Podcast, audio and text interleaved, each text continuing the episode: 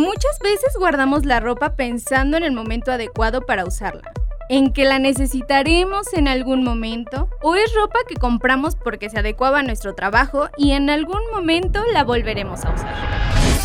Acumular ropa es bastante malo, aún más si pensamos que esa ropa es dinero guardado. Muchas veces lo podemos recuperar, pero seamos sinceros. Si llevamos años guardando la ropa, no nos vamos a deshacer de ella de la noche a la mañana.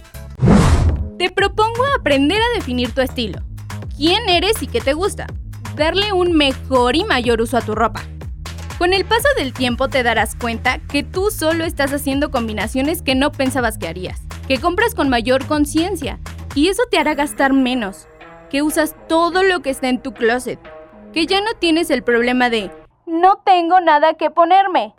Soy Alondra Pérez, estudié comunicación y me encanta la moda y estaba en la misma situación que tú. No tenía nada que ponerme, hasta que descubrí que en realidad no sabía qué ponerme. Encuéntrame en Spotify e Instagram como ¿Qué ponerme?